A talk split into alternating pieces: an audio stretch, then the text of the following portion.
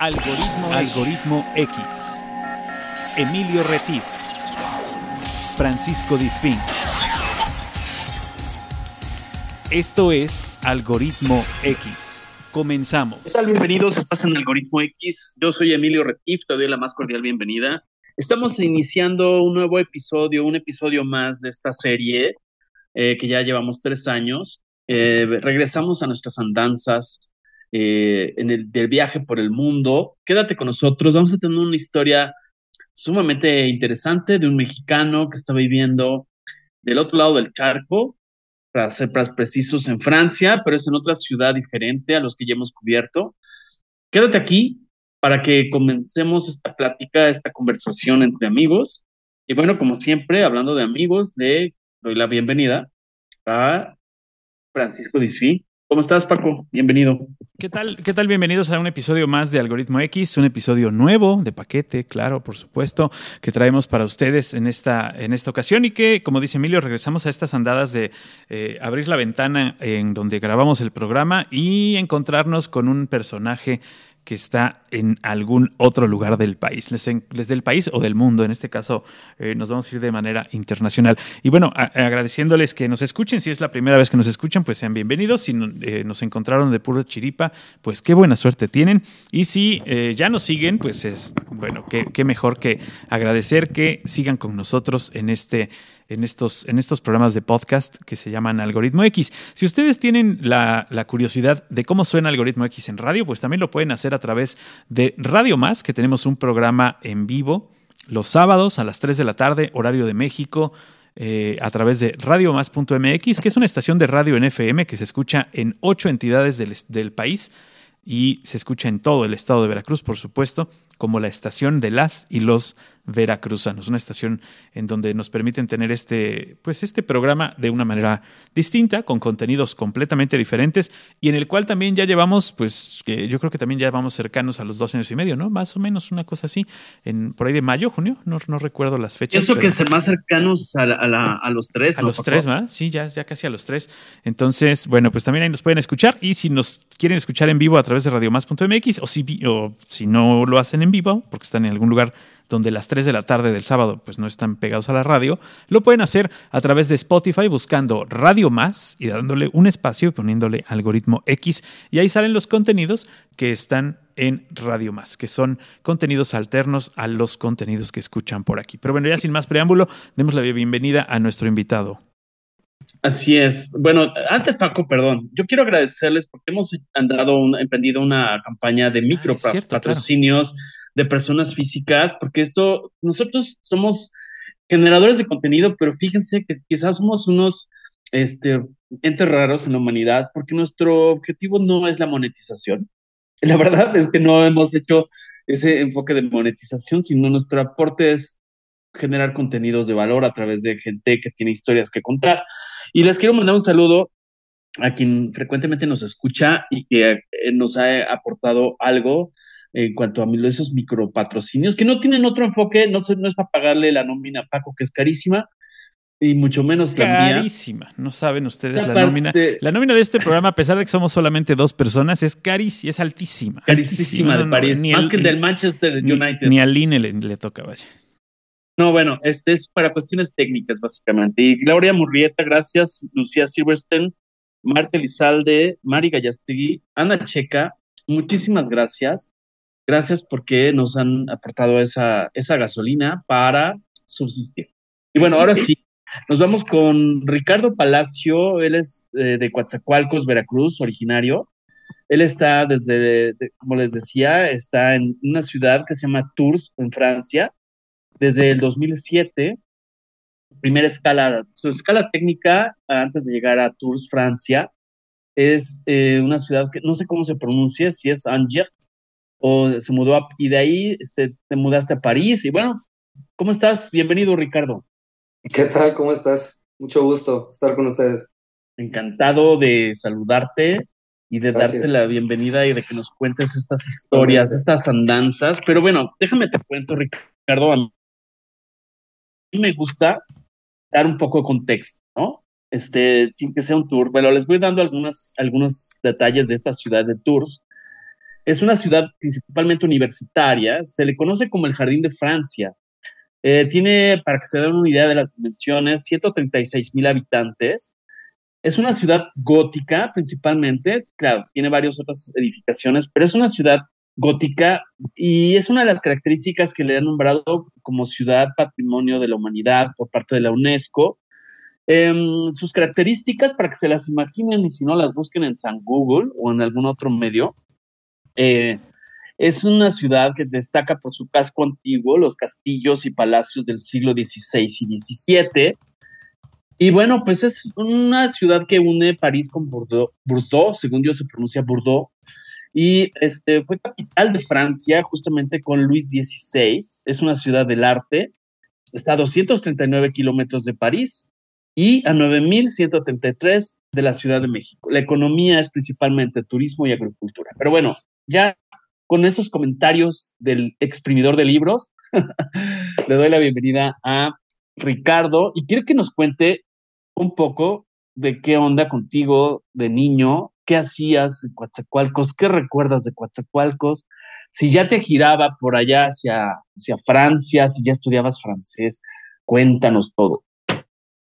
Fíjate que en realidad como, como todos los mexicanos estamos muy acostumbrados a, a vivir en nuestro país y a como que no nos da mucha, muchas ganas de salir de ahí, ¿no? Entonces, eh, yo nunca pensé que iba a acabar viviendo en otro país.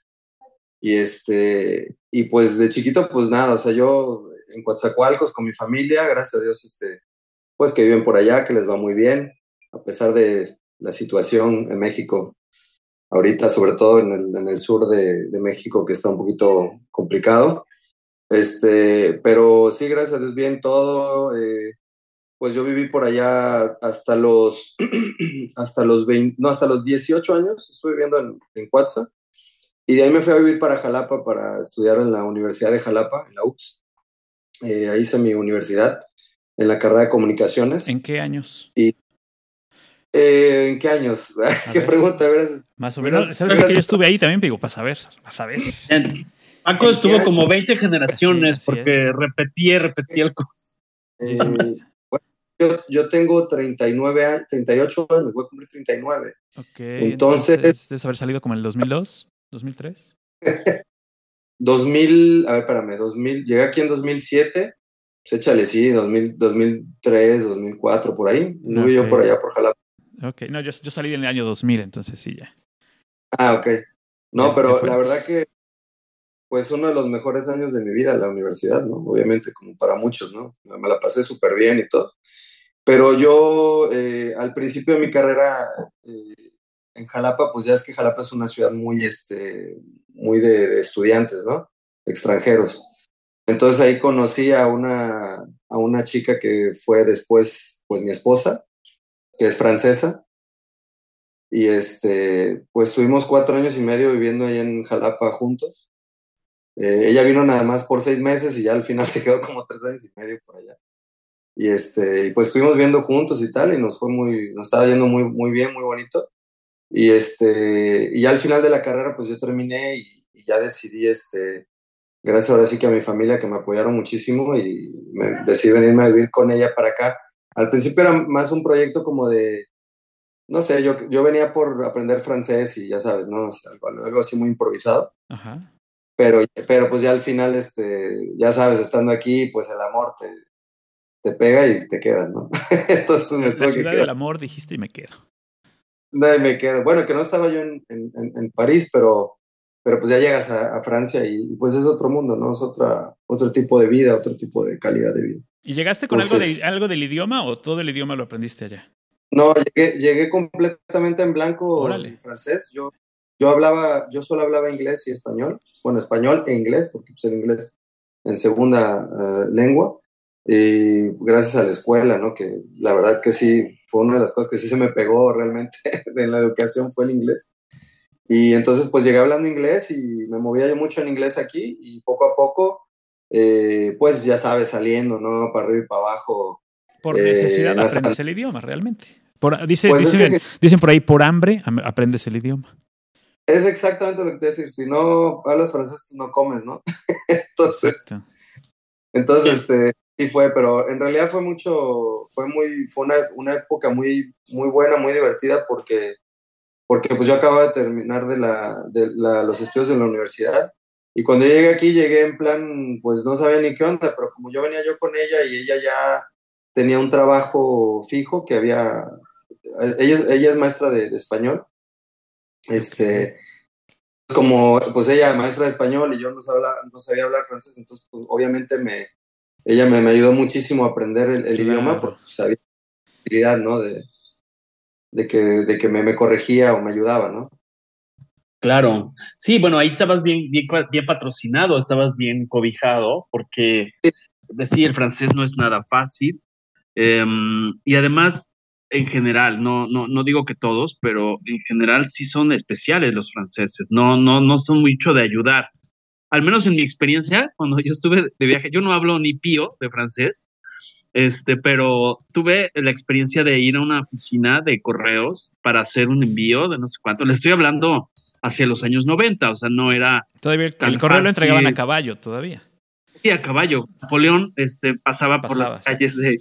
Exacto. No, pero el, es, es cierto que son aplastantes. Esa es mi opinión mía, no se la adjudico al invitado.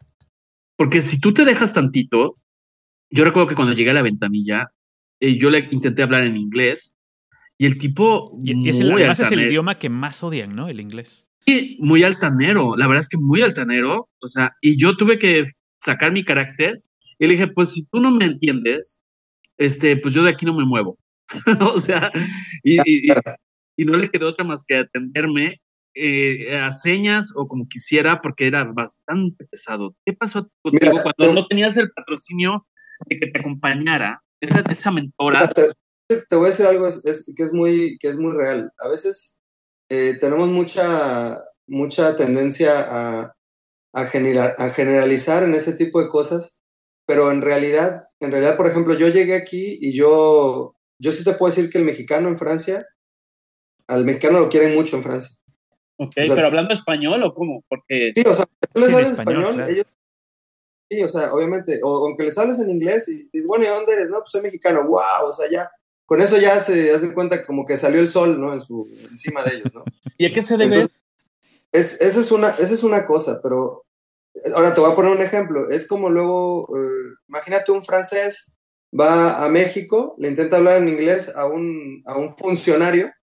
No, bueno, ¿qué te puedo decir? O sea, imagínate, imagínate, la, imagínate la, la, la, experiencia que va a vivir esa persona hablarle inglés a una persona que a lo mejor puede, a, a lo mejor sepa inglés, pero a lo mejor no sabe inglés. Y aparte le molesta porque pues no está muy cómodo con hablar inglés, ¿no? Entonces, eh, pues, o sea, si, lo, si te pones en los zapatos de, de ellos, a lo mejor ellos van a vivir una experiencia igual, mejor o peor, ¿no? O sea, puede ser. No, Pero eso no, eso que no, ese ejemplo que dices, realidad, yo, en realidad el, el, francés, este, ya, ya, bueno, yo vivo aquí desde hace, desde 2007, imagínate. Eh, sí, yo claro. te puedo decir que el primer año que llegué aquí, aunque yo no, mientras yo no estuviera con mi, con mi ex, yo me iba solo a hacer mis cosas, yo te puedo decir que en ningún momento tuve una mala experiencia con ningún francés. Ok, eso está padre. Oye, porque fíjate que eso que dices de México, yo pienso que aunque sea una persona que tenga limitaciones para hablar o expresarse, yo siento que el mexicano sí, en general, no, no tampoco puedo totalizar, el sí. mexicano tiende más a, a, a, se las ingenia o busca a alguien que, que le ayude, ¿no? Sí. O, o, o, se hace a señas o le dibuja. Yo siento que sí, sí hay una tendencia más, más, este, como que somos más dados a, a cobijarlos al extranjero, si hable alemán, ruso o... o ¿no?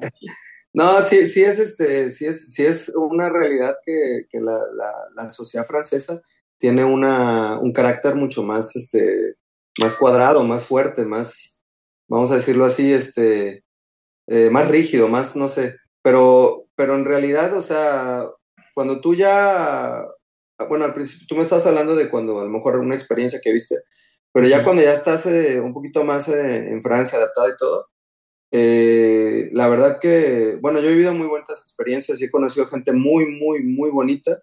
Qué padre. Y, y que me ha ayudado muchísimo y, bueno, de hecho estoy aquí gracias a, a mucha gente que, que me apoyó, que me, que me ha apoyado durante, durante todos esos años, ¿no? Pero la verdad que la, la, la sociedad, o sea, es diferente, pues es que somos dos países muy diferentes, ¿no? Obviamente. Sí, bueno. Eso seguro. Seguramente eh, tenemos algunas coincidencias en algo y en algunas cosas nos parecemos, pero estamos eh, a años luz de distancia, sobre todo en cuestiones de educación y en cuestiones de vialidad y en cuestiones de muchas cosas, pero hay cosas en las que ellos también tienen costumbres bastante extrañas. En tu, en tu experiencia estando por allá, ¿qué te parece a ti como una costumbre demasiado extraña en Francia y que aquí en México pues como que no es común? ¿Te topaste con algo así? Aparte de la comida, por supuesto. No, bueno, la comida es, es, otra cosa, pero una costumbre extraña que tengan. Bueno, pues lo de los. Lo de, lo de eso de, de besuquearse, ¿no? Es que se besan mucho. claro. Sí, ¿Ah, sí son, son, son, muy besucones? Pues es, es, es más lo del. Eh, por ejemplo, en México es, es muy raro que tú veas a un hombre besar a otro hombre, ¿no? Sí, claro. Este, pero, o sea, estoy hablando de. No estoy hablando de sexualmente, sino en, en el saludo, ¿no? Sí, como los argentinos, ¿no? Como los argentinos. Ajá, o sea, por ejemplo, aquí tú vas a llegar a, a ver a un amigo y tal, y, y, es dos besos, ¿no? Uno y dos, ¿no? O sea, es, es muy común, es muy normal. Y, y, luego hay regiones donde se dan hasta cuatro besos. Caray. Sí, no, o sea, pues... por ejemplo, vas al norte de, de, de, de Francia, eh, tipo que le llaman la Picardie, que es un, una región eh, pues del norte de Francia, este, allá se dan cuatro besos. ¿no? Okay.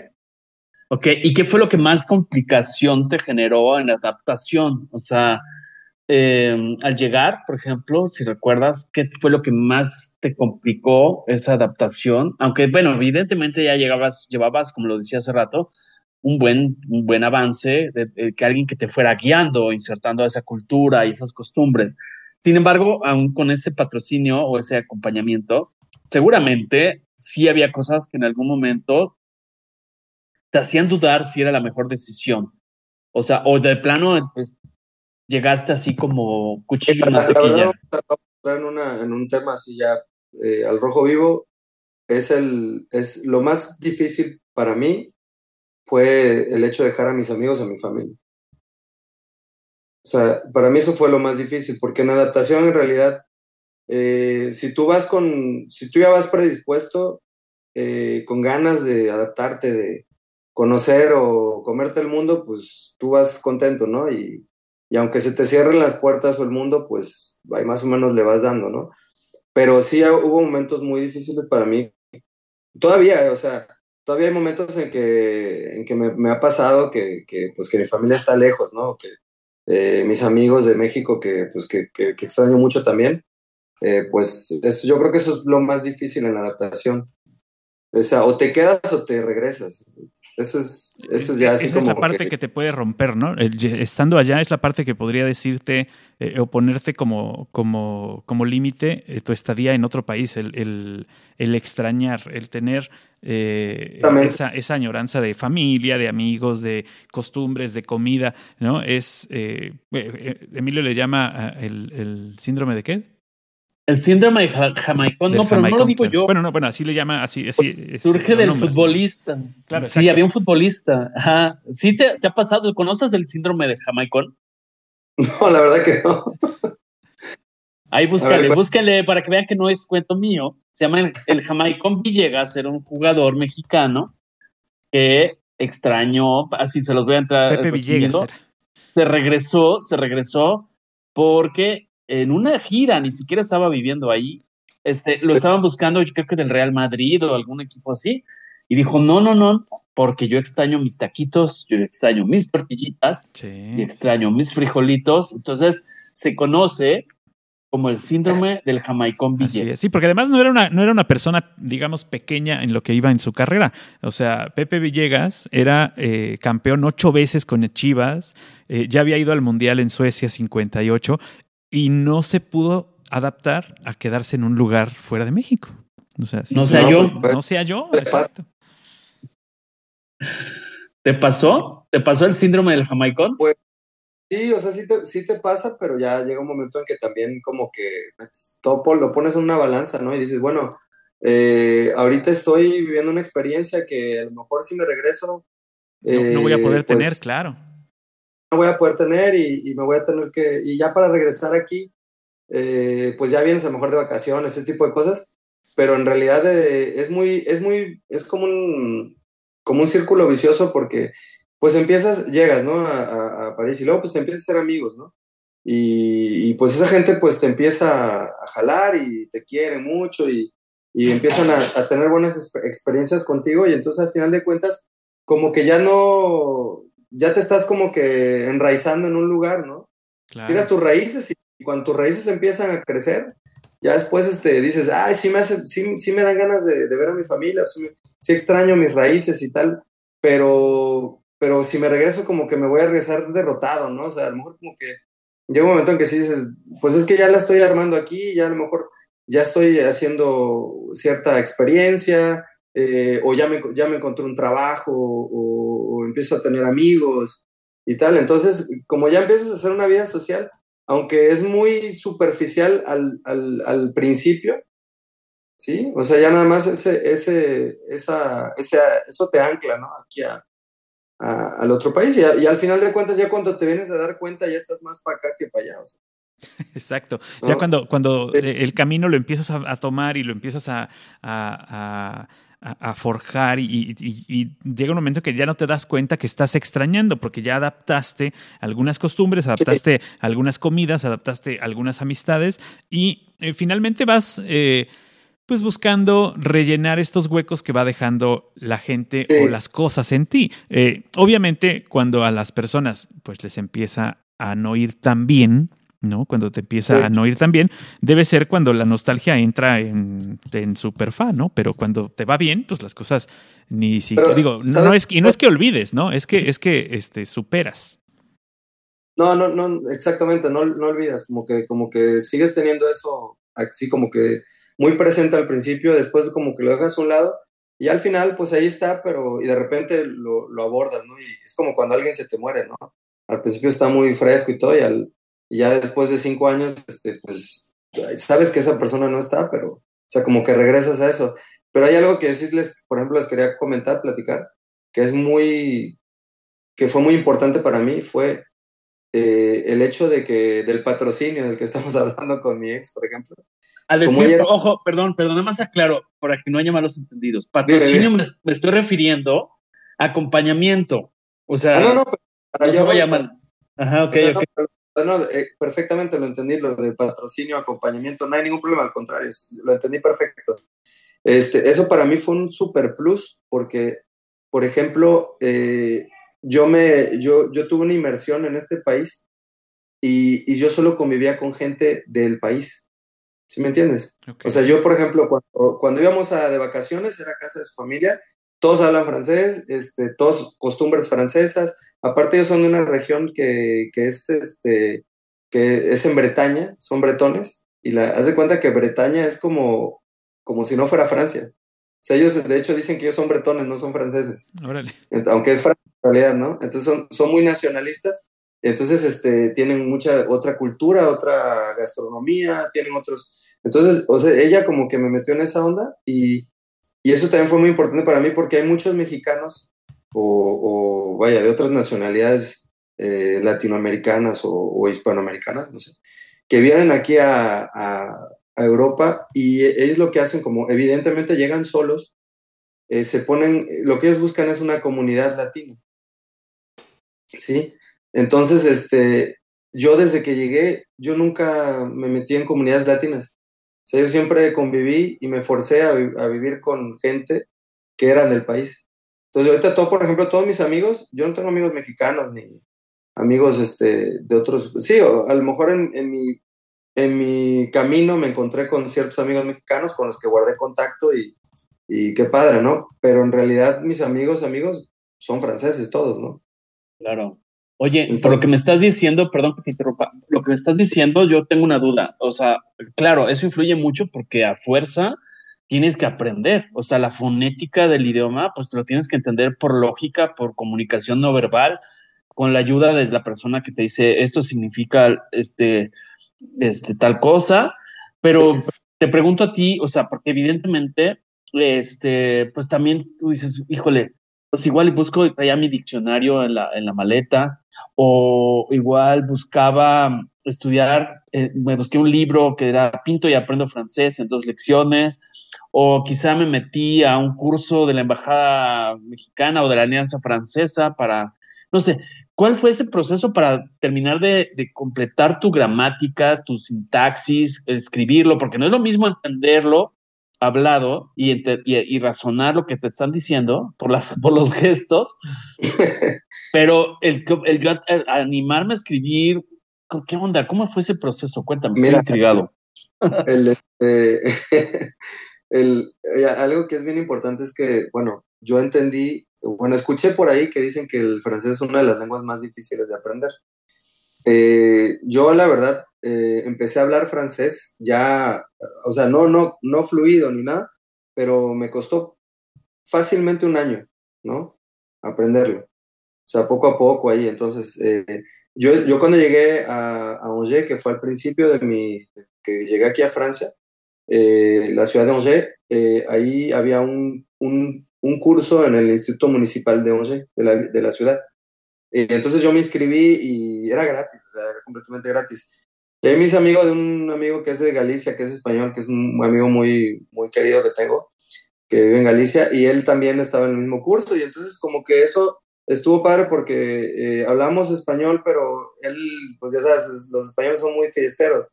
Entonces, este, bueno, los, los mexicanos también. Entonces, este, pues nos íbamos mucho de fiesta y, y, como salíamos los, los, dos no sabíamos hablar francés, pues ahí nos aventuramos y pues, platicamos con el que se nos cruzara, ¿no? Entonces, esa fue una parte importante en la que más o menos aprendí, vamos a decir, escolarizado. Y de ahí nos fuimos a vivir con mi ex, nos fuimos a vivir, porque, bueno, ya no estoy casado con ella. Este, nos fuimos a vivir a, a París. Y en París yo, estuve, yo estudié en la Sorbonne de París, que es una universidad de, de París. Eh, entonces yo estudié como dos semestres. Estuve en la Sorbonne y ya después yo decidí que yo quería empezar a trabajar ya realmente, porque pues mi papá me apoyaba financieramente, me ayudaba, ¿no? Me mandaba un poco de lana y así. Y ya al final este, me, me metí a trabajar. Entonces, te digo que eh, eh, así fue la estructura. Primero el Instituto Municipal, de ahí estuve en la Sorbonne, que en realidad, para ser honesto contigo, casi no me ayudó mucho en mi aprendizaje. O sea, mi aprendizaje fue más bien en la calle, saliendo, eh, de vez en cuando con los libros, leyendo los, los, este, los espectaculares, viendo la tele. Okay. O sea, es la verdad, o sea, en realidad se aprende mucho con la experiencia y ya después, el día a día, y ya lo último, eh, me metí a, una empresa, que es una empresa de seguros con la que trabajo todavía hasta, hasta hoy, que empecé en, en, en, 2008, en el 2008. Eh, bueno, sí, 2008, empecé en 2008, en enero de 2008. Y la verdad que ahí aprendí muchísimo porque me dieron la confianza de, trabajar con ellos. Eh, entonces al principio yo trabajaba con, el, con todo lo que era inglés y español. Eh, con países en Inglaterra, en Alemania y así, entonces ya hablaba yo con ellos en inglés y en español. Y ya al final, eh, pues poco a poco me, fui metiendo con, con, todo lo que eran este, contratos en, en, este, en Francia, ¿no? Y, y, ya, o sea, poco a poco fui aprendiendo y se hablaba, mucho por teléfono con los clientes y todo, y al final de cuentas, pues ya fue una de mis, de mis más grandes ventajas, fue trabajar ahí, porque pues, ahí fue donde aprendí realmente eh, a hablar francés y a perfeccionar el acento y, todo ese tipo de cosas. Y, lo difícil del francés, y creo que eh, para mucha gente que estudia el francés, es, eh, sobre todo como, como hablante hispano, es que lo que se escribe y lo que se dice no tiene absolutamente nada que ver. O sea, a mí es lo que me han dicho. Yo no, yo tampoco sé nada de, francés, pero tengo, eh, conozco varias personas que, que, están en esto de aprender francés y dices que eh, una vez que, que, aprendes que los vocablos que escribes no tienen nada que ver con lo que dices, entonces empiezas a entender el francés. Sí. Porque a veces eh, escuchas una película en francés y captas dos, tres cosas, ¿no? O una persona hablando en francés, escuchas y captas dos, tres cosas. Cuando si lo quieres leer no captas nada. Claro. ¿No? Digo, a mí me ha pasado por lo menos. Luego te pasa que, que bueno, es, es, que eso es muy importante también cuando aprendes una lengua, sobre todo el francés. Eh, cuando aprendes el, el, francés, o sea, si, si tú ya, o sea, si tú sigues, eh, te sigues preguntando por qué dicen eso, por qué otro, o tratas como que de, de traer todas al, de pensarlo al español, claro. Ah, realidad, ya cuando tú ya, cuando tú ya te das cuenta o, o ya caes en cuenta que, que, tienes que aprender las cosas como, como, o sea, de memoria, o sea, apréndelo así porque así es y cállate y ya no. Exacto. Ya no discutas, o sea, ya entiéndelo así. Discutas, que así es y ya. Entonces ya cuando ya te das cuenta de eso y ya lo asimilas, dices, bueno, que ya, ya es cuando empiezas a aprender realmente. Claro. Porque hay muchas cosas que son muy diferentes. Fíjate que yo tuve que tomar un curso de un semestre para por lo menos defenderme y entender. Yo tenía, para titularme, tenía que tener dos idiomas. Uno, este, con cierto puntaje, que fue el inglés, y el otro era, por lo menos tienes que tomar un semestre y por lo menos tienes que intentar masticarlo. Y escogí francés. ¿Y sabes cuál fue lo, qué fue lo que me desmotivó tremendamente El tema de, de, cómo tener que parar la boca y así, güey, güey, y no sé qué, le monsieur, le pupú, le guagua, le je ne suis pas Esa parte me caía tan gordo y dije, no, yo desisto porque no sé si te pasó a ti, o sea, de que tú mismo te reías de ti cuando a mí yo sí, a mí me pasó, yo sé qué, ridículo es estar parando la boquita para, para decir oui, oui, ¿no? Entonces, cuéntanos, ¿cómo te fue con eso? ¿Te reías de ti pues sí, sí, sí. Al, principio, pues te, cuesta trabajo porque, por ejemplo, la R, ¿no? Que, que es este gutural, ¿no? Que es de la garganta. Uno, uno la hace con la lengua y el paladar, pero ellos lo hacen con la garganta. Entonces, la R es muy difícil, es muy difícil. Pero una vez que ya la, la dominas, ya, ya, ya, ya dominas muchas cosas. Y sí es cierto que cuando hay muchas pronunciaciones que, que no dicen, por ejemplo, ellos no dicen la, la U, no dicen U, dicen U, ¿no? Entonces, Sí, tienes que parar la trompita un poquito. Exacto. así como, y luego para la, para la cultura machista mexicana, ¿no? Qué típico, que todos los mexicanos cuando aprendemos idiomas, la verdad es que somos bien mulas entre nosotros. Entonces ya como que te chiveas, ¿no? ah, bueno, si lo aprendes allá puede ser que sí. Aquí, pues, aquí, aquí te, te, te pega un buen castre también. Cuando estás empezando a, a platicar este, o a querer hablar en francés, yo me acuerdo que la familia de mi ex eh, luego se burlaban de mí, pero, pero en buen plan, o sea, como que se reían y les daba risa y me corregían, pero yo creo que para aprender una, una está bien, o sea, lo que tocaste, el punto que tocaste es, importante. Cuando quieres aprender una lengua, te tiene que valer queso completamente lo que piensen los demás. O sea, tú, tú dices lo que tienes que decir. Si se burlan de ti, pues no importa mientras te corrijan. Y si te corrigen, o sea, lo que te digan, tómalo y, lo aplicas, ¿no? Eh, porque si no, si te, si te la vives ahí viendo quién se burla de ti, quién no, y por qué, y qué no, eh, si eres susceptible, pues te va a costar más trabajo. A lo mejor sí lo vas a aprender, pero con más tiempo, ¿no? Sí, claro. Sí, por eso quise sacar ese tema, porque eh, tú ves a los gringos alemanes que dicen barbaridades en español y les vale quesadilla, ¿no? Claro. Con queso o sin queso, les vale, a ellos les vale quesadilla.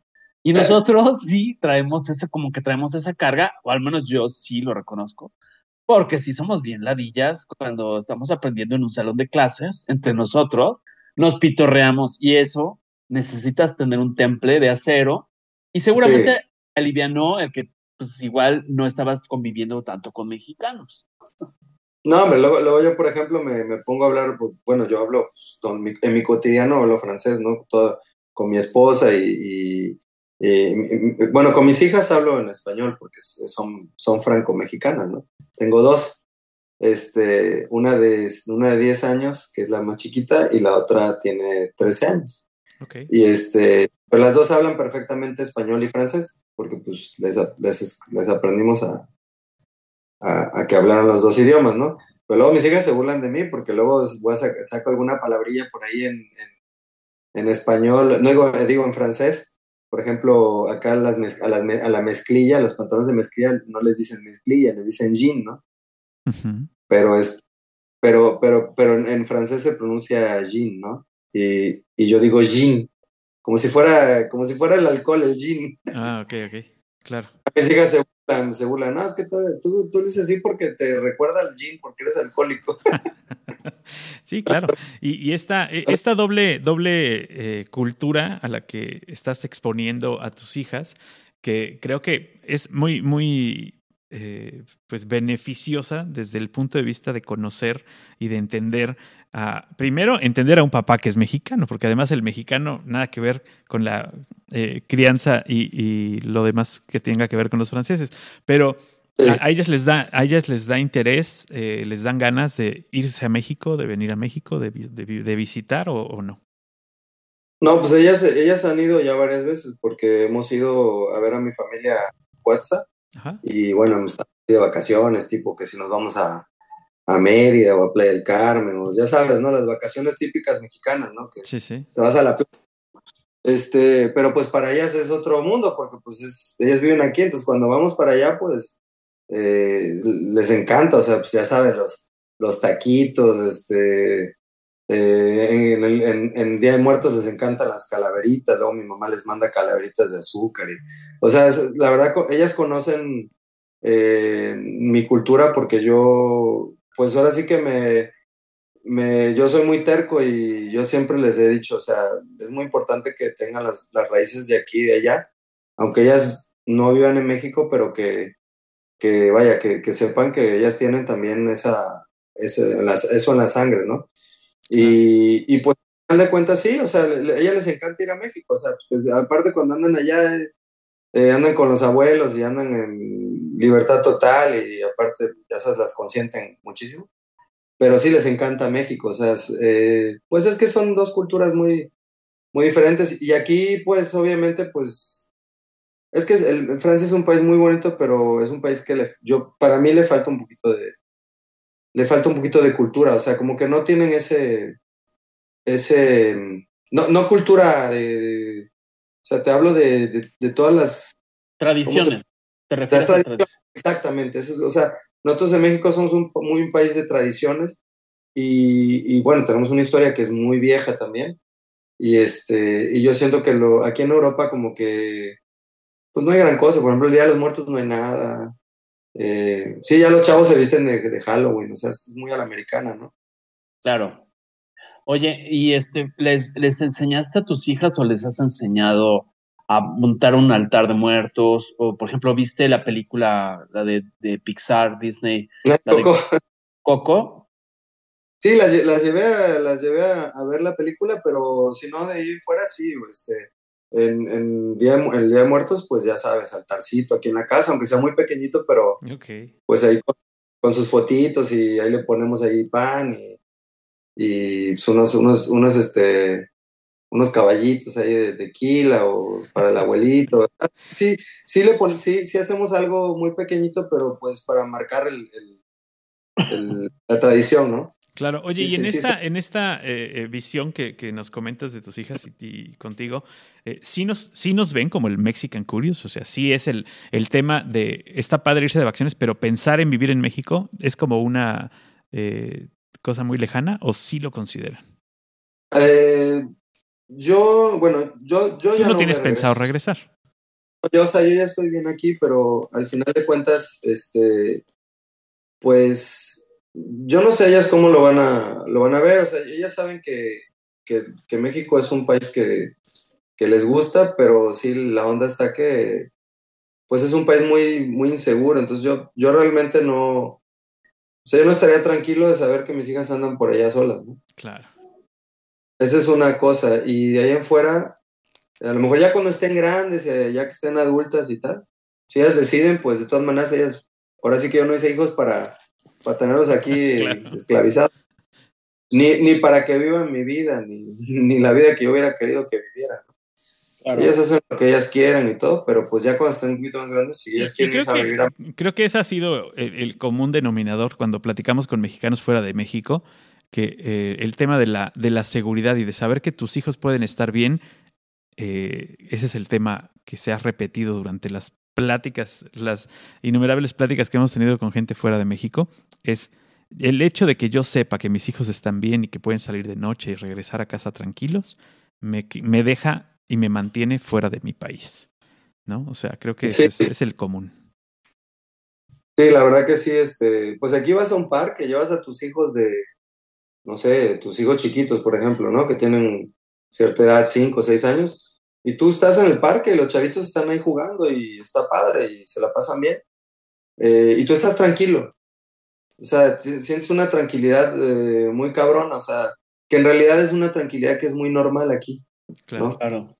O sea, en realidad es, es una tranquilidad que en, en, nuestro país, en México, debería de, de, ser algo normal, ¿no? Oye, oye, una pregunta, por ejemplo, en cuanto a forma de vida, este, no sé, la ciudad en la que, en la que tú estás viviendo ahora, pero no sé si es común, eh, por ejemplo, el tener una pequeña casa o rentarla, o es más bien vivir en un apartamento, un departamento o un piso, como llaman en España. ¿Cuál es el, estándar? O sea, me gustaría que nos describieras eh, un poco a qué te has habituado, si, estás si, venías habituado de vivir en casa, porque en México todavía, todavía en ciertas ciudades es, es común tener una casa, pequeñita, mediana, lo que sea, no importa eso, pero es una casa independiente. Ya después empiezan a habituar cierta parte de condominios horizontales, que es otro manejo del espacio. Y en ciudades más grandes, pues ya empiezan a crecer hacia arriba las ciudades. ¿Cómo es el estilo de vida? ¿Qué nos puedes comentar al respecto? Pues es un poquito como en México, bueno, como en México, también hay zonas un poquito residenciales, zonas un poquito así eh, caras o menos caras. Hay, hay, barrios en los que es muy caro y barrios en los que es más, barato.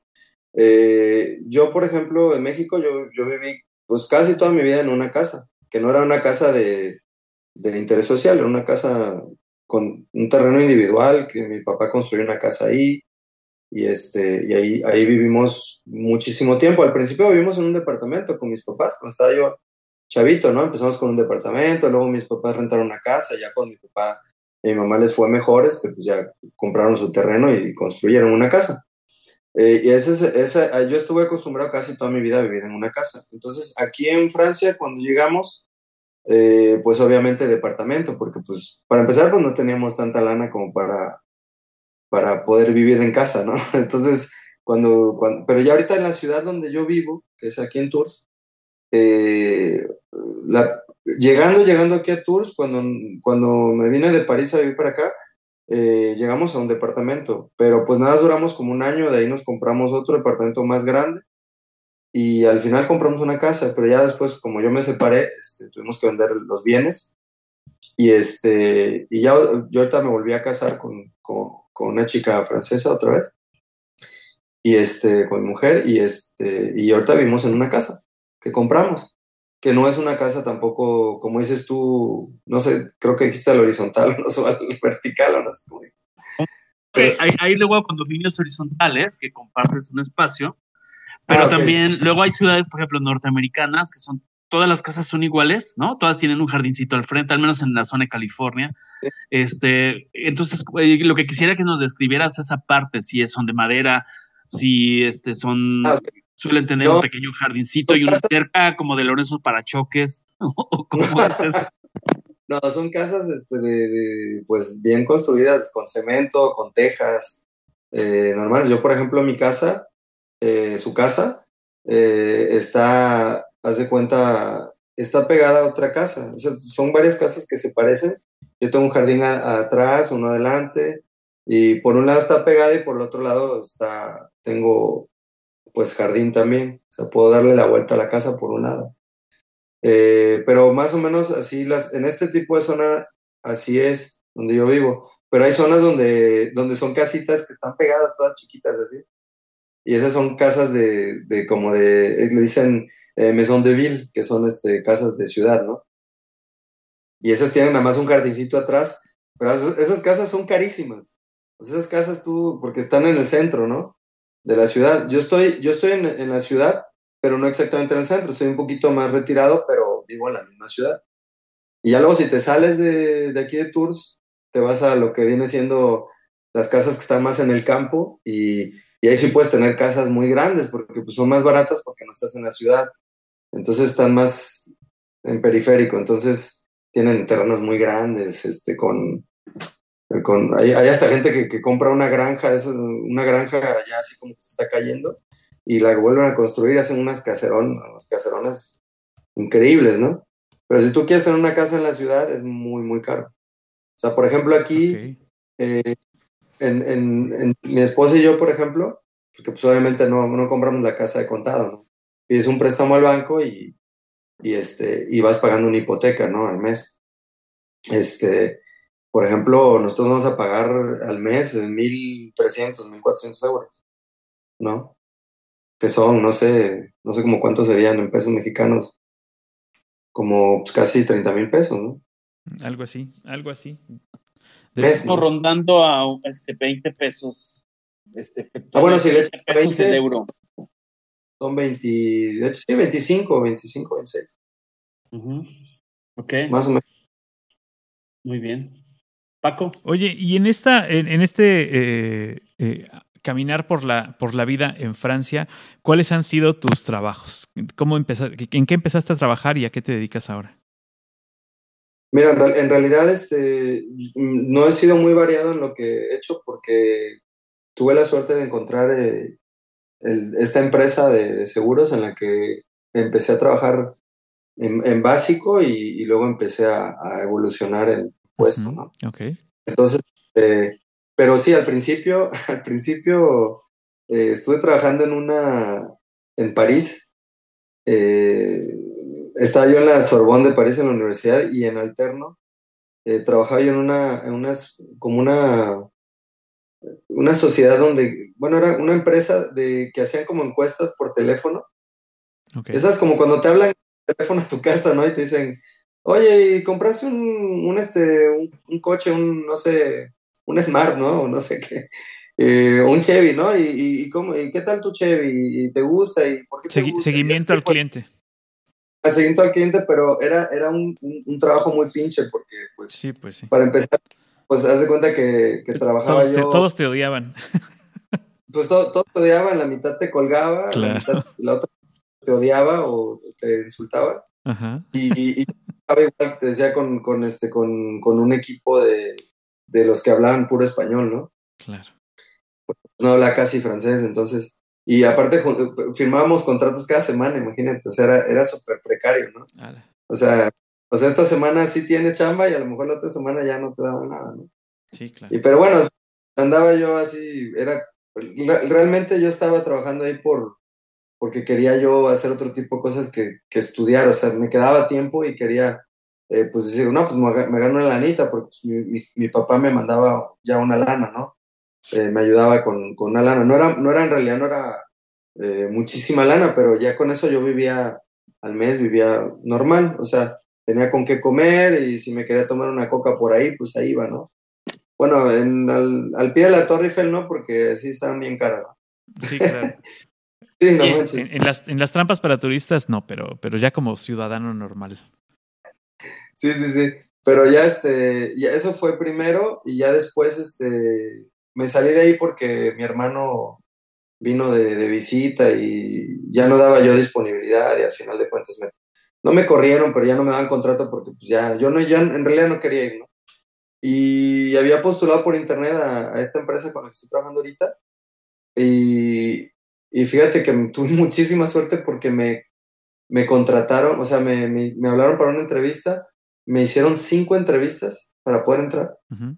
Y, este, y al final entré y, y desde el 2008 estoy trabajando ahí. Okay, y poco a poco pues he ido, cambiando, evolucionando de puesto en la misma empresa, que es una empresa muy grande. Y, este, y, y ahora sí que pues hasta, hasta el día de hoy, claro. Bien, estoy muy contento ahí. Oye, Ricardo, eh, a ver, cuéntanos un poco tu primera aventura laboral. O sea, quisiera saber así resumidamente, ¿Cuál era tu estatus migratorio ahí? O sea, ya tenías un pasaporte. ¿Cuál era tu calidad migratoria? Uno. ¿Cómo pagan? Por, ¿Pagan igual que en Estados Unidos por hora?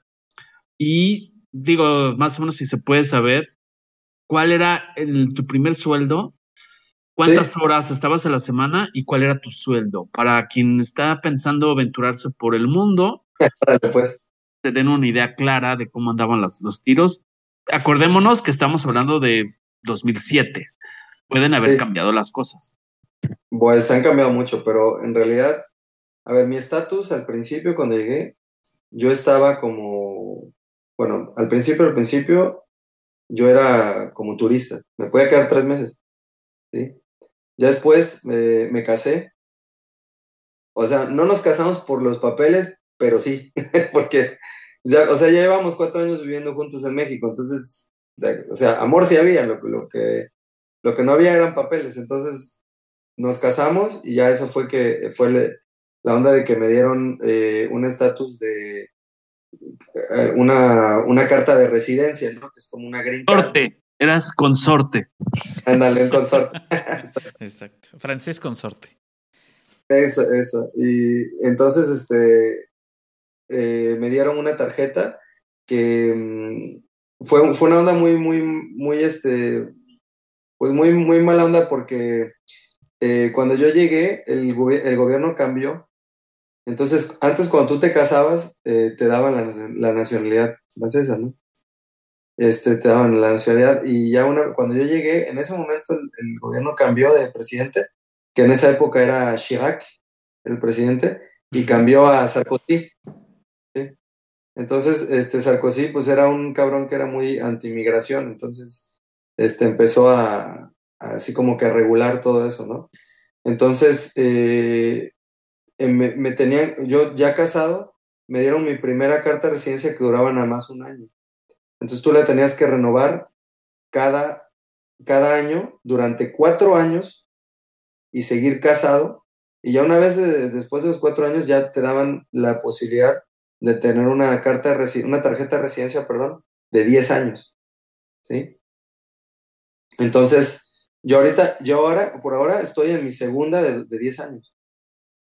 O sea, la, acabo de cambiar. A, pesar de que ya eres eh, padre de ciudadanos franceses, de que ya te casaste, etcétera, etcétera, ¿tienes que ir renovándola cada 10 años?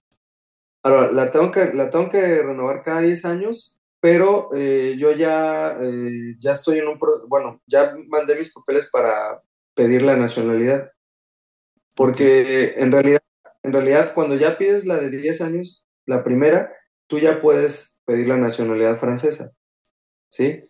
El único problema es que a mí me hacía falta un papel que era el, ¿cómo se llama este?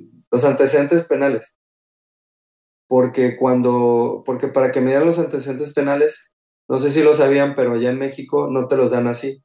Tienes que te haber hecho el servicio militar. Y yo no hice el servicio militar. Soy un desertor. No me digas. o sea, en el año que te tocaba, no más, no lo hiciste. No lo hice. O sea, yo, yo me. Porque ya no era obligatorio para salir del país. Entonces eres remiso, eres remiso. Eres remiso, sí. Hasta que cumplas 40, ¿no? Tienes ya. sí, no alcanza ni la bola negra. entonces, este, entonces ya pues me sacaron el, segundo permiso este de, de, 10 años. Ahorita ya, ya pedí, ya pedí mi, mi, nacionalidad, entonces estoy esperando que me den una respuesta de, de, la, de la administración francesa para, para ver este para ver qué onda, pero pues ojalá y ojalá y, ojalá salga bien. Entonces yo cuando entré a trabajar, eh, ya con esa tarjeta de residencia, ya con esa ya podía yo trabajar eh, normal. O sea, no necesitaba ninguna visa de trabajo ni nada, porque ya tenía yo. Es como si yo fuera francés, aunque no, no, no estoy como francés, porque por ejemplo no puedo votar, ¿no? Eso no, no, no puedo hacerlo, ¿no? Entonces, esa era, la, esa era tu pregunta del estatus. Sí, sí. Luego, no sé qué me dijiste, qué me preguntaste después. ¿Cuántas horas trabajabas en tu primer ah, empleo? Y si te pagan te pagaban por hora y cuándo, cuánto sumaba aproximadamente. Más ok. Al principio, eh, al principio cuando yo empecé a trabajar, eh, empecé directamente en tiempo completo y un contrato a tiempo indeterminado, o sea que ya no me pueden correr, o sea, no me podían correr así nada más, ¿no? Entonces, este, tuve la suerte porque ahorita ya es muy difícil tener ese tipo de contratos en Francia. Normalmente ahorita ya te contratan ya por tres meses, un año, Así, son contratos de tiempo determinado, ¿no? Entonces, a la semana, eh, obligatoriamente son 35 horas. ¿Sí? Y este, por ley, porque pasó una ley hace mucho tiempo de una, una, un ministro de, de izquierda que pasó esa ley y pasó y, ya se quedó. Entonces, lo el mínimo, no, el máximo que puedes trabajar son 35 horas legales. Ya todo lo que, lo que Sí, en realidad es muy poco, ¿eh? porque en México se trabaja mucho más. bueno, en, México la legalidad también son 40. Son, bueno, te imaginas, son cinco horas más, pero en realidad no trabajan 40, la gente trabaja 45 a veces. Si se ponen la camiseta, trabajan hasta 80. Hasta 80. Aquí festejan muchos cumpleaños y hacen tandas, ¿no? También pues. si trabajas más de 35 horas, ya son horas extras y te las pagan. O si pues las pagan, pagan por hora nalga o pagan por eficiencia. Pues las dos. ok. te pagan realmente en, hora extra y es, y es legal y, está establecido en tu, en tu, en tu ficha de pago y, todo. Y ya, y lo del sueldo, pues al principio yo empecé ganando mi primer sueldo, me acuerdo, si fueron, ¿qué? 1.250 euros. Ok, pues no estaba mal, no estaba mal. Pues no, estaba mal, pero no es gran cosa, o sea, para... Para los gastos, nivel de gasto allá. Que pues aquí todo es muy caro. O sea, todo, todo es más caro. ahorita pues ya obviamente volvió, ya, ya evolucionó ese, ese salario desde hace 2008. Sí, sí, no nos des datos, no nos des datos, nada más era poco para el que inicia, no, tampoco ando de, merodeador, del, inspector Clouseau. Si, te pide tu número de cuenta, no se lo des, ¿eh? porque sí, sí. Este... Inspector Dodó y Clouseau investigando el, la, migratorio y sus impuestos. No, no, no, solamente estoy pensando en aquel que nos escuche y que esté pensando hacer sus maletas cruzar el charco y aventurarse a buscar chamba, ¿no, Paco? Claro, y en la idea, en la idea eh, tampoco estamos haciendo eh, promoción para que se vayan del país, pero si pueden, váyanse, eh, para que cuando se vayan sepan que, que no todo es color de rosa, digo, también te toca irte, a lo mejor ahora te das te das. Todos los más jóvenes, ¿no? O sea, los más jóvenes que si pueden vivir una experiencia. Claro que, lo hagan. Pero, pero me refiero a ya cuando tienes la idea de irte a vivir a otro lado, que, que que puedas conocer que de repente escuchar que ganas 1.500 euros al mes, es, dices, wow, es un montón de lana. Sí, pues sí, pero ¿cuánto cuestan las cosas a dónde los vas a gastar? Si te los pagaran en México estaría todo a dar, ¿no? Pero te los pagan en Francia, o sea, es la diferencia. 1.500 euros en Francia es como, no sé, si ganaras en México... El sueldo mínimo. No, ni eso. No, no, no, no, no, está, no está tan mínimo, pero tampoco estás eh, como para irte de vacaciones. para, tener como tus, tus, este, tus cosas extras, o sea, saldrías como al ras, ¿no? Saldrías como al ras. Muy apretado. Exacto, vivir apretado. Y, vivir apretado, pues tampoco es como la meta, ¿no? Si ya estás viviendo apretado aquí, pues ya mejor espérate a. Claro. Este, digo, sí, pero, pero la, la, gran diferencia, y creo que eso nos, eso nos lo puedes confirmar tú, eh, eh, la gran diferencia de esto es que, así como lo has platicado, Ricardo, es el puedes empezar en un empleo desde abajo e ir subiendo, que esa es la gran diferencia con muchos países latinoamericanos, en donde tú entras a un trabajo y ahí te vas a quedar en el trabajo hasta que alguien se muera y te herede otro lugar. O sea, es muy difícil escalar en el tema laboral en otros países y en países de los llamados primer mundo es un poco más sencillo. Mira, aquí lo que pasa es que también hay una cosa muy importante en, Francia. y en Francia hay muchas ayudas, ¿sí? O sea, por ejemplo, si tú, si tú te, por ejemplo, yo digo, ojalá no me pase, toco madera, pero eh, si yo en algún momento me, me dijeran, ¿sabes qué? Ya no, ya no podemos seguir trabajando contigo o tal, o que yo me quiero salir porque ya no me gusta ese trabajo, entonces yo estoy buscando otra, otra posibilidad de trabajar en otro lado, Generalmente cuando tú te vas de un trabajo es porque ya tienes algo, ¿no? Más o menos seguro, ¿no? Ya estás conectando. Pero aquí luego hay mucha gente que lo hace y, está, está padre porque tienes esa, esa tranquilidad de saber que si tú te vas de tu trabajo, eh, tienes lo que es el paro, ¿no? el paro es que tú estás, tú, tú, con tu, cuando tú trabajas, tú, tú cotizas para el paro. O sea, eh, eh, todo lo que pagas de impuestos, eso, eh, tú estás cotizando para el paro. Entonces, cuando tú te paras de trabajar, bueno, no sé, yo no conozco el sistema porque nunca me he parado a trabajar y no sé cuánto tiempo te ayuden, pero hay mucha gente que se ha parado hasta un año, ¿no? Y, y, durante un año la empresa pues le sigue pagando cierto, ciertos meses y después conectan con el paro y ya con el paro a lo mejor no van a ganar lo que ganaban antes, van a ganar mucho menos, pero ya vas a tener tiempo a lo mejor de crear otra actividad o, ponerte a hacer otro tipo de cosas o algo que te guste, ¿no?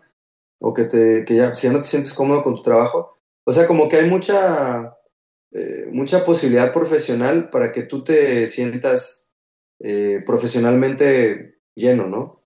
O sea, que, o sea, el, el, que no quiere, o sea, si tú, si tú no estás contento en tu trabajo y sigues ahí, es porque estás conforme con tu trabajo.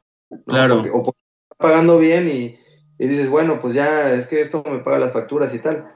Pero si, si no te gusta, tú te puedes ir y, y, está el paro y te dan chance de que efectivamente tú te sientes un poquito mejor y que encuentres algo mejor también, ¿no? Porque eso es importante.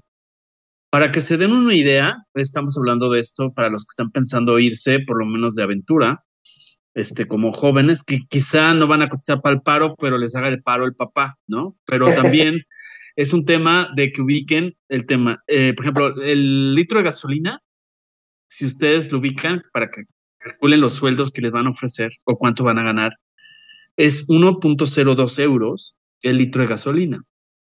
Y si nos vamos al índice Big Mac, es decir, ¿cuánto cuesta, ¿cuánto cuesta una Big Mac en el mundo? Que de hecho es un índice que, que se estila, cuántos días de sueldo se requieren para comprar una Big Mac.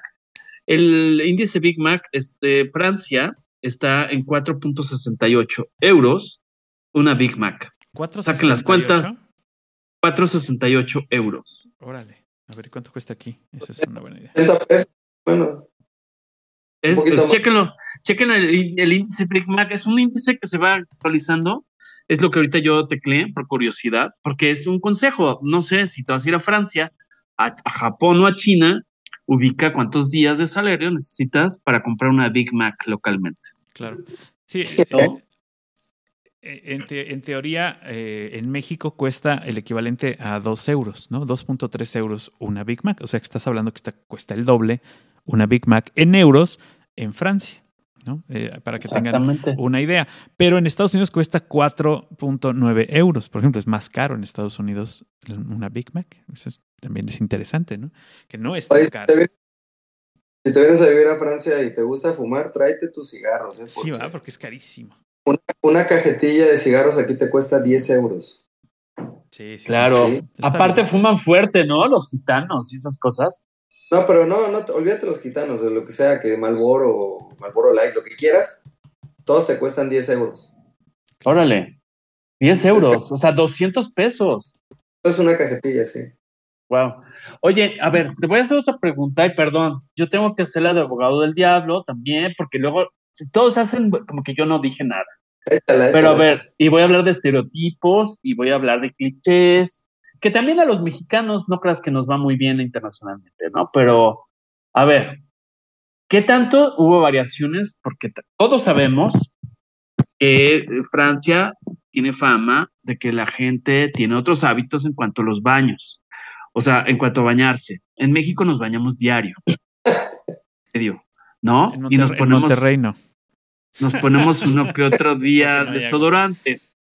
Pero sabemos, y no me vayan a decir, Paco, ay, no, eso es invento tuyo, porque así luego me la juega. A ver, ¿usan o no desodorante? ¿Se bañan o no se bañan diario? Así para ser más directo. Todos. Eh, mira, te voy a decir una cosa. Eh, es cierto que hay lugares donde vas y hay ciertos olores eh, fétidos. por, ejemplo, tú te vas a, tú te vas al, centro, por ejemplo, ahorita cuando ya con los calores que, que, hubo este verano, eh, luego entras a una tienda y pasan unos cabrones que, wow, te dices, oye. Te sí te dan el hornazo. No, te dan el hornazo muy, muy cañón. Y, y sobre todo, por ejemplo, cuando vas a París en el metro, wow, o sea, un metro huele, pero... Sí, sí, es correcto, sí. Porque hablando claro, hablando claro, en México estoy de acuerdo que a veces te subes a ciertos transportes y sí, también hay que reconocerlo. Soy mexicano, lo claro, porque ya sé que me van a llover tomates. Y sí hay lugares donde huele a maíz, ¿no? Por, por, cuestiones culturales de, de, pero la gente se baña en general. O sea, la gente, baño vaquero, con agua, sin agua, con regadera, sin regadera, la cultura mexicana sí se vaya, pero la fama también es, por eso quiero abordar el tema controvertido, este que sé que hay, obviamente, por eso los perfumes son tan famosos, ¿no? Que se los disfrazan un poco. en México, en el, en el metro, en, el DF, y yo te voy a decir una cosa, yo en ningún momento eh, me tocó oler ese tipo de, de olores eh, tan, tan fuertes. O sea, sí huele a lo mejor a la persona que trabajó todo el día, ¿no? Y que, que ya trae ese... Depende del horario. También si te subes a las 6 de la tarde, cualquier camión huele a trabajo. Claro. No huele, no, perdón lo que voy a decir, voy a sacar mi parte del Lord, pero no huele a sobaco. No, no, no, no huele a sobaco. No, huele, a trabajo. Huele a que ya te ensuciaste, claro. Pero, pero sí tienes razón. Eh, eh, o sea, te subes al metro en París y, y, cuando va lleno huele a gente. O sea, huele a humanidad, cabrón. Sí, huele a humanidad. Y luego hay chavos, o sea, luego, luego es este. Luego es chavitos o chavitas que están así súper bien arregladas y súper guapos, guapas y todo, súper bien, y te les acercas y wow, dices, oye, no manches, échate un balde de agua o no sé, o no sé. Baja tu alita, o sea, sí, sí, no, no. es un estereotipo incorrectos, si hay, o sea, no te llegaban a decir a ti, oye, ¿por qué te bañas diario? ¿A mí? Ajá. No, pero a mí no, o sea, yo, yo soy muy, muy limpio. No, no, por eso. No, yo sé, ¿no por te eso. criticaban por limpio? No te llegaban a decir, oye, ¿a poco te bañas diario? No, no, pero es que eso sí te lo voy a decir, por ejemplo, yo toda la gente que he conocido de, de, de, de, de aquí, todos son muy limpios, ¿eh? O sea, okay, todos okay. mis amigos eh, mi ex esposa, mi mujer, mis hijas. Son como. Todos, todos se vayan. Eh, yo, yo, recuerdo que, que, era muy, muy es, común, era muy común en los años 60 y 70 conseguir un hotel en Francia, eh, en lugares turísticos como París, por ejemplo, y que el baño fuera compartido porque se usaba muy poco. O sea, el baño de regadera, vaya. La regadera era para todo el piso. Ah, te, sí, te sí, estoy hablando de un cambio de hace 40 años. Ah, obviamente, al, al, día de hoy, los cuartos de hotel tienen baño. Los cuartos de hotel sí, pero por ejemplo hay lugares donde te rentan también que son como cuartos de hotel, en París sobre todo, que se les llaman este chambre de, de bonne, chambre de bonne. Son este, ¿cómo se llama? Recámaras donde vivían las, las, este, las, pues ahora sí que las, las, las muchachas, ¿no? Que, que se ocupaban del aseo y esto, ¿no? Uh -huh. Y este, y eso, eso lo convirtieron en, en departamentos, lo convirtieron en lugares donde rentan para que tú te vayas a quedar ahí a dormir y tal y obviamente eh, tienen un baño por piso. ¿eh? Sí, sí, te digo, eso era, eso era como lo, lo, más común, esa era la parte común. Por eso también, pues bueno, quitarse el estigma de que apestas, pues debe ser difícil. Eh, eh, y además, además, en un lugar de donde nosotros pues echamos para afuera a los franceses también, pues también se habla más, se habla más peor de las franceses, para que la gente no los quiera. O sea, si dices que los franceses son a todo dar, pues no hubiera estado la batalla de Puebla, ¿no? Claro. no, pero Oye. la verdad que son, son a todo dar y aparte, o sea, yo, la gente que conozco, te digo, súper limpia y todo, pero sí, luego hay cada personita que sí huele. Sí, pues claro, huele a, aparte, vuelvo a lo, a lo, mismo, a los mexicanos tampoco no nos va, nos va tan bien como nos pintan en las películas, que no es correcto, no, no claro. pero sí hay estereotipos.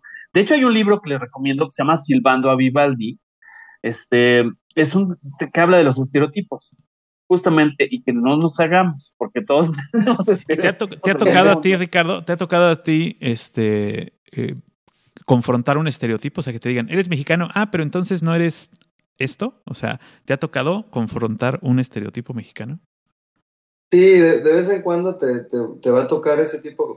Creo, creo, que sí me ha tocado por ahí. Alguna vez me tocó en, en un súper, fui a, fui a comprar este, fui a comprar unas cosas y, porque aquí se paga mucho con cheque, ¿no? Y este, yo no traía mi tarjeta y traía mi chequera, dije, bueno, pues le voy a hacer un cheque para pagar las, las compras. Hace cuando te vas al Chedrago y pagas con cheque, ¿no?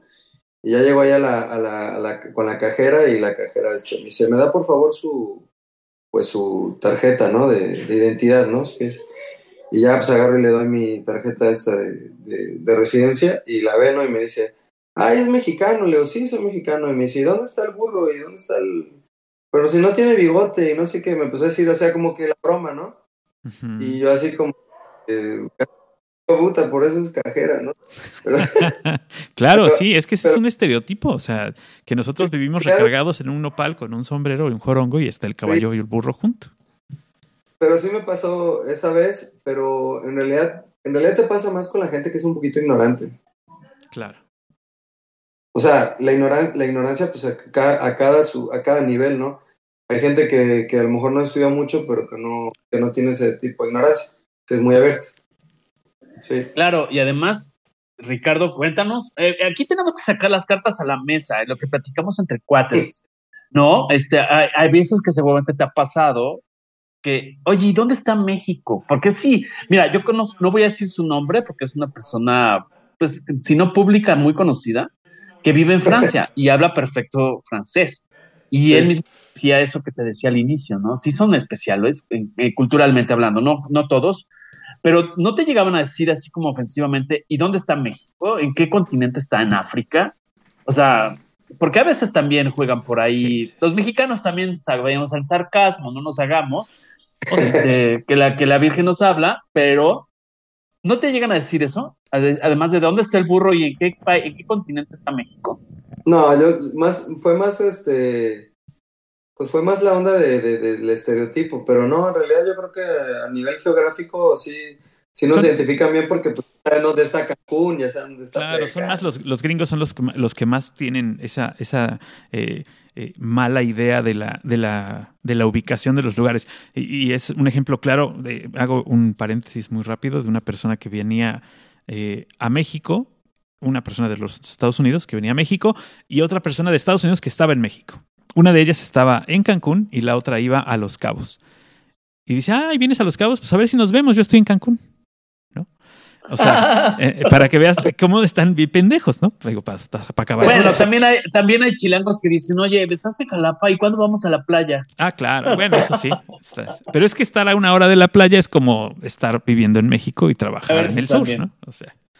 Bueno, Jalapa tiene chachalaca saladito. ¿eh? Sí, sí, es muy cerquito. O sea, estamos a un, a un pasito de, de lo que es la playa, por eso el chilango dice, eres de Jalapa, seguro vas a la playa muy seguido cuando no sucede, ¿no? Pero bueno, eh, eh, sí, esta, esta parte, eh, creo que los, los, europeos sí tienen un poco más de concepción de que estamos bien lejos y que estamos en otro continente y que sufrimos de nuestro vecino del norte como cualquier otro que estuviera cerca. pero, ¿no? O sea, sí, nos, nos, ven así. Perdón, hay, hay, mucha gente que le preguntas que sea mexicana o francesa o donde sea, que dónde está, dónde está Marruecos, por ejemplo, y te van a decir, no, pues es que está en los países estos está pegado a Afganistán y no sé, eso es, es, África, son africanos. O sea, yo una vez le dije a un amigo mexicano que, que, que, dónde estaba Marruecos y, me dice, y le digo, no, es que está en África. Me no, ¿cómo, cómo crees? Me dice, si, Marruecos no está en África. Le digo, sí, está en África, es África del Norte. Y me dice, no, no, es, eh, eh, no, esos son países de acá de, tipo de Bin Laden y la chingada. Y le digo, no, no, le digo, esos son países, son africanos son africanos. Lo que pasa es que ellos piensan que los africanos todos son este, negros, ¿no? Así pues, es. hay, muchas partes en eh, África. Es como el, meme de eh, contratamos un asiático para la empresa, ¿no? Y tienen la foto de, una persona de la India. Pero no dijiste que ah, era pues, asiático, pues sí, o sea, es pues de la India, ¿no? O sea, es que no sabes de dónde estás hablando. Ese es el costo de, los cambios en los sistemas educativos, que dicen ya la historia para qué, ¿no? Claro. sí mundo es hoy. Entonces es un tema y no es cosa, nadie estamos libres de pecado, que a veces a todos nos ha pasado que nos imaginamos que un país está de un lado y resulta que no, resulta que está en el Caribe o, cosas así. Pero bueno, e, este, oye, quisiera este, preguntarte, ¿ya lees, has leído algún libro en francés? O sea, porque yo vuelvo al tema del idioma, pero ¿ya, ya te has aventado a, a leer un libro así en francés? Mira, la, la verdad que el único libro que leí en francés, porque los otros los leí en español, eh, fue el de, ¿cómo se llama este? Voy a estar como el de Peña Nieto, ¿no? Que no me acuerdo de los tres libros. No, ese que libro vaquero. libro vaquero, no, el de Chambeadoras, ¿no? No, no eh, fue este de José Saramago que se llama Ensayo para la ceguera. Ok, ok, muy bien. ¿Ya lo leíste o lo leyeron? No, no, no lo he leído. Entonces, Paco. Se lo recomiendo mucho, está muy bueno, muy bueno. Pero, eh, fue el único que leí en francés. Pero pues si no, de ahí en fuera, pues me la paso leyendo todo el tiempo en el trabajo. que tengo este, los contratos y todo, todo lo leo en francés y todo lo hago en francés. Entonces. De hecho. Este, Ajá. De hecho, bueno, te preguntaba esto porque vives en una ciudad bien interesante y, les invito a los cuales nos escuchan que les guste la literatura eh, lo voy a hispanizar para no cometer errores de pronunciación. Sí. Renato de Balzac es un novelista, bueno, fue novelista del siglo XIX, nació ahí en la ciudad donde Nació en sí, Balzac. Exactamente. Entonces, es uno de los novelistas más importantes del mundo, de la historia de la humanidad, este, de la novela del siglo XIX. Y pues les recomiendo La comedia humana, esta aportación cultural de Algoritmo X. Este, ya que visitamos este lugar, vemos que Honorato de Balzac es uno de los hijos em, de los pródigos y orgullo de, de, la ciudad donde tú estás y es una figura literaria universal. Entonces, si tenemos que hacer una lista de qué es lo que tenemos que leer para el 2023, porque ya el 2022 ya se acabó. Ya, prácticamente. Casi se acabó, pero este, bueno, entonces, qué padre que ya le en francés. Te, felicito. Adelante, Paco. Eh, esta, esta, eh, este pasaje por tu vida, que ahora pues, no, no, va ni a la mitad, podemos decir que no va ni a la mitad. Eh, ¿qué, ¿Cuáles son los planes para Ricardo? ¿Cuáles son los planes para, para continuar? ¿Piensas quedarte ahí donde estás? ¿Quieres irte a otro lado? ¿Quieres.? ya, ya hiciste, ya, ya tienes las raíces bien profundas y dices, de aquí no me muevo, aquí me voy a morir. Pues eh, yo, yo creo que estoy en esa última, digo, no es el final de mi vida, espero, pero estoy en esa etapa. sí, ojalá. Este, pero estoy en esa etapa en la que dices, en la que me siento pues realizado a donde estoy, me siento bien, me va bien con mi trabajo, con mi familia. Eh, encontré ahora sí que, gracias a una persona que, que me, mi esposa que me apoya mucho, que, viajamos mucho, andamos para arriba y para abajo todo el tiempo, este, que sea de fiesta o, de, o en la rutina también. Eh, mis hijas están pues aquí instaladas y para mí sería muy difícil irme de aquí. Tengo un amigo que vive en, Grenoble, eh, es una ciudad eh, cerca de los Alpes y le está yendo muy bien, también está trabajando, él, es de Cuatza también y, y, pues cayó que igual está con una francesa y se casó y tal, ya tiene, acaban de tener un bebé y él trabaja en una empresa que es una multinacional y, me dijo, oye, vente a trabajar conmigo y me gustaría mucho que te vienes para acá y tal. Y, y así como que, no sé, me metió la... La, espinilla, así de chale. La, espinilla, que pues también me estaba ofreciendo un trabajo ahí bien pagado y, bien. Pero fíjate que, fíjate que pues yo no me puedo ir de aquí porque pues este, mis hijas viven aquí, este, la, la, mamá de mis hijas, pues aquí tiene su, su, trabajo también y pues yo ya tengo el mío, entonces, eh, pues yo siento que ya mis raíces ya están aquí, entonces, si, en algún, si algún día, pues, este, tengo que cambiar, eh, no será realmente por, por proyecto, sería por necesidad a lo mejor. Pero por el momento estoy súper bien aquí. Ok. Oye, platícanos un poco así brevemente de tu trabajo, que está muy interesante. Trabajas para una aseguradora, pero estás en esta parte de, división de servicios de asistencia, que todos estamos familiarizados con el tema de si tengo un seguro de auto, pero no solo en el choque, sino que se me acabó la gasolina, la, llanta, este, hay que trasladar una grúa eh, o algún servicio de asistencia médica, este, envío de ambulancia, asistencia médica telefónica. ¿Tú mm. eres, eh, operas o, estás como gerente y estás a cargo del, centro telefónico? ¿O tú sí atiendes, estás en la, línea de batalla? Pues mira, yo estoy en, la línea de batalla, en acción. Eh, también este, hago un poco de gestión de contratos, todo lo que es este, eh, tareas que hay que hacer sobre los contratos, eh, recuperar los contratos, los, ¿cómo decir? Las, la, todo lo que ya se hizo en, en una llamada, una primera llamada, retomarla ya, todo lo que hay que hacer después, ¿no? En gestión administrativa. Eh, también trabajo en todo lo que es este, lo que ellos les dicen todos los países de la, de la, tarjeta verde, que son todos los países de Europa, todos los que sean europeos, entonces que, que vienen haciendo Alemania, Inglaterra, eh, puedes estar, bueno, Inglaterra ya no, porque con el Brexit este, se salieron, ¿no? Pero tienes Alemania, eh, no sé, en España, Marruecos, todos esos países en África y todo, eh, pues yo trabajo con todos esos países, entonces trabajamos en todo lo que es español, inglés, francés, eh, a veces un poquito de portugués, ahí medio lo mastico y a veces en Italia también ahí medio le entendemos, le hacemos como podemos. Eh, y estoy en eso, estoy trabajando en eso y en todo lo que es la parte técnica, que son los coches, la parte medical también, y, y todo lo que es este, por ejemplo, cuando una persona que es que se, que se va a los Alpes a esquiar y se cae y se rompe una pierna y ya no puede seguir y tal. Estamos todos los que mandamos helicópteros, mandamos... No, no, está, interesante, está, está padre. eso es una super empresa, pero a lo que voy es, tú estás en la parte administrativa, o sea, gestión de contratos, no estás al teléfono, o sea, porque eso... también sí, también sí. Sí, sí, algo, algo, divertido que nos quieras contar, porque nos contaba, por ejemplo, Mauro Luciano, cuando trabajó para Movistar, que él es argentino, pero atendía el call center de la Telefónica Española. Y lo terminaron corriendo porque justamente dijo a una señora que se corriera, a una española, le dijo, córrase. y eso le costó la Ah, sí, córrase, sí, sí, aguas, eh, cuidado. Eh, Exacto, pero a ti algo curioso que te haya pasado, que hayas cometido una, pues no sé, una pifia telefónica diciendo algo a un cliente que se haya me pasaba mucho al principio, me pasaba mucho al principio lo del, lo del, con lo del idioma, el acento. Eh, pues creían que era yo, fíjate, creían que era yo asiático. O sea, me decían, es que tú, o sea, no tenía yo acento de, de, latino que hablaba francés, sino, según ellos, tenía yo acento de asiático, ¿no? Eso era muy, muy cagado. Pero así que realmente alguna anécdota, pues, no sé, gente que, por ejemplo... Eh, o sea, que le hubieras mandado a los bomberos en lugar de una ambulancia o algo.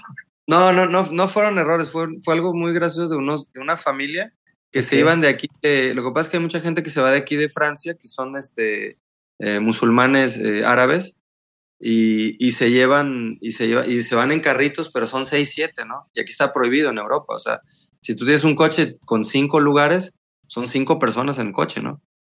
No, hombre, esos cabrones se iban de aquí de, de, Francia y se quedaron, se quedaron este, parados en, en, Madrid, cerca de Madrid. Y les tuvimos que mandar unos, unos, este, unas grúas para, para el coche. Pero haz de cuenta que el coche venía, en el coche venía el que venía manejando, venía la señora al lado con, con un bebé en los brazos. Atrás venían este, tres chamacos y hasta atrás venía un perro y traían un remolque atrás eh, como con no sé cuántos kilos de comida y, y cosas, porque les gusta llevar muchas cosas a, a, Marruecos, ¿no? Y eso estuvo bien cagado porque pues normalmente pues, llegó la policía y, y, se llevaron al señor y a la señora porque, porque pues venía manejando y ella venía con el bebé en los brazos, ¿no? Claro. Entonces fue, no, no fue, una, no fue una anécdota muy graciosa, pero o sea, lo, lo, la onda es que, que sí tuvimos que eh, intervenir ahí con la policía de Madrid porque sí estaban este, muy, pues muy agresivos, porque aparte, pues como son musulmanes, eh, pues ya sabes, eh, hay mucha onda aquí de... Eso, eso es lo que te decía, aquí en Francia hay mucho, mucho, no es racismo, pero es como anti-musulmanismo, ¿no? O sea, como que eh, el, francés le tiene mucha idea a los musulmanes, ¿no?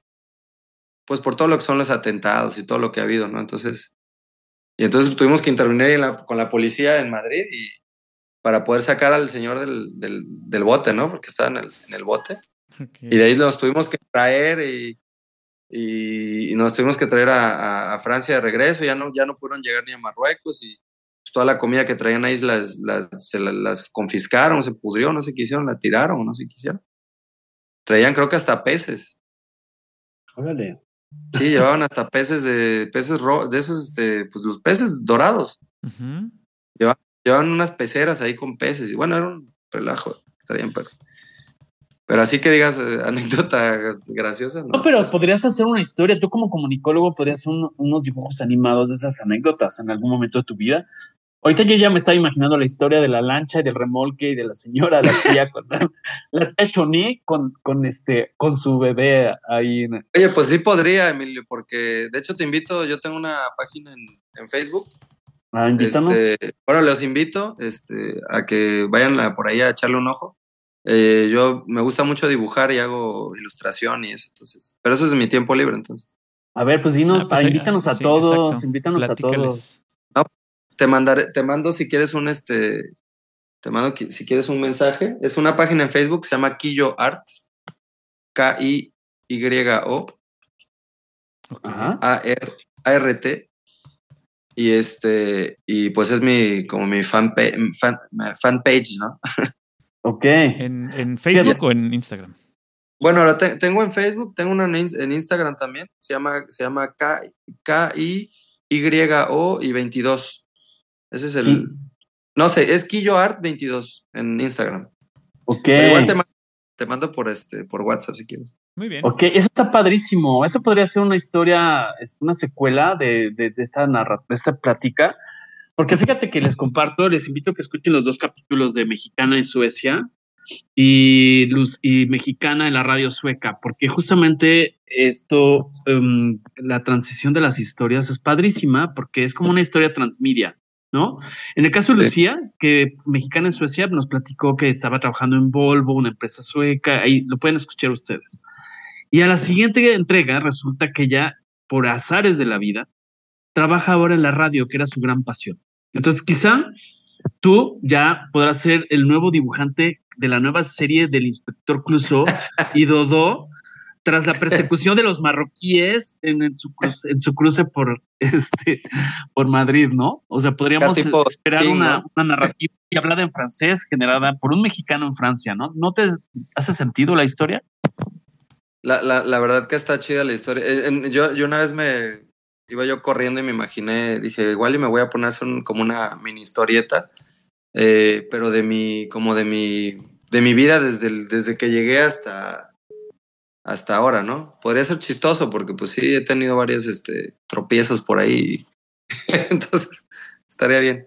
Fíjate que podríamos hacer una coproducción con Algoritmo X de una microhistorieta para el 2023, pensemos. Paco se pone a temblar con mis ideas, pero la parte de dibujos animados, animación, en una coproducción con lo mejor de los talentos. Yo siempre he creído en los microepisodios de la vida, a partir de esas anécdotas laborales, a partir de un podcast, y a partir de cuando te cuentan un chiste y tú te lo estás imaginando. ¿No te pasa, Paco, que cuando te cuentan un chiste te lo estás imaginando perfectamente? Sí, claro, por supuesto. y, que, y, esta, esta este, diferencia de, imaginación es la que hace precisamente que esto se ponga padre, ¿no? Que, que, la, que la, la voz hace que te imagines algo y, y cuando lo veas sea totalmente otra realidad. Oye, Ricardo, ¿algo más que quisieras platicarnos, que quisieras agregar a esta, este, a esta pequeña plática en la que hemos estado eh, desilvanando tu, tu, vida en Francia.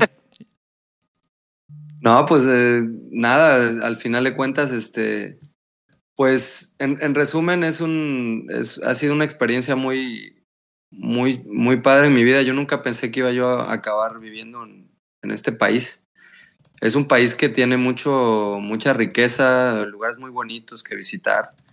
Eh, pues tiene sus defectos y sus virtudes como cualquier país, ¿no? O sea, a final de cuentas, eh, la gente piensa mucho que el francés que es muy rígido, que es muy tal, pero por ejemplo, yo, yo he hecho muy, muy bonitas amistades aquí en, en, Francia. Eh, yo siempre he dicho que los franceses son gente muy, ¿cómo, cómo podemos decir? Muy este ¿Sabes? Como en México luego haces amigos y, ay, sí, ahí nos vemos mañana o nos vemos la otra, la otra semana y así. El francés no, el francés es muy, muy constante. O sea, al principio le cuesta mucho aceptarte, pero una vez que te acepta, son gente muy fiel. Ok.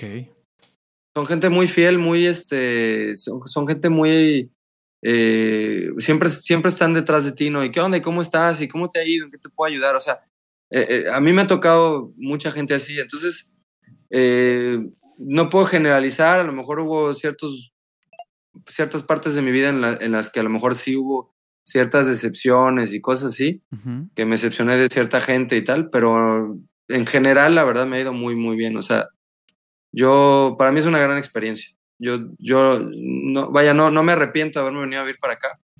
Eh, sí, a veces me extraño muchísimo a mi familia y tal. Claro, la nostalgia está. ¿eh? Claro, pero pues sí tengo la, la, tengo la suerte de. Tengo la suerte de que. Pues de que los veo a veces, ¿no? O sea, mi, mi, mamá viene una vez al año y así, entonces. Poco a poco nos vamos viendo por ahí.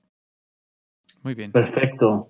Muy bien, Ricardo, pues yo te quiero agradecer el que nos hayas permitido preguntar en varios tonos, en varias modalidades, con el afán de conocernos, con el afán de compartir estas experiencias y pues le recordamos a la gente que nos escucha que donde estén, si hablan español o se dan a entender en español, porque ya hemos platicado con. ¿Te acuerdas de la nacionalidad del chef? ¿De qué nacionalidad era, Paco? Este. El chef. El chef Aquí en Jalapa, el que vive aquí en Jalapa. Pero era de. No recuerdo ahorita el, el país. De. Bueno, es. Ay, sí, sí, sí, claro. Si quieres compartir tu historia. No, no era de Turquía. Ahorita no, no recuerdo. Mozambique. No, no sé si era de Mozambique. No, no, no. Este, está, estamos abiertos aquí en Algoritmo X, en conocer tu historia. No importa dónde estés, eh, a qué te dediques, y no importa que seas un personaje público, celebridad o no. Todas las historias son bienvenidas. Y Ricardo, yo te quiero agradecer. Este, usted. este, el que estés aquí con nosotros, Paco. Adelante. No, hombre, pues eh, eh, de verdad el tiempo es lo más importante que tenemos todos nosotros, así es que ya dedicarte eh, un par de minutos a, nosotros creo que es bien importante. Te agradecemos mucho, Ricardo. espero que sea la, primera de varias interlocuciones entre nosotros hasta allá, hasta Francia. Y te deseo lo mejor y que sigas creciendo en la empresa en donde estás o a donde te muevas, que sigas creciendo y que tengas una, una excelente vida. Muchas gracias, muchas gracias. Muchísimas gracias, gracias a ustedes también. Por el espacio, gracias. A ustedes que nos escuchan. Y como siempre, los dejamos con el mantra de este programa, que es que escuchen, comenten y compartan. Hasta la próxima. Algoritmo, Algoritmo X. Emilio Retif. Francisco Disfín. Esto fue Algoritmo X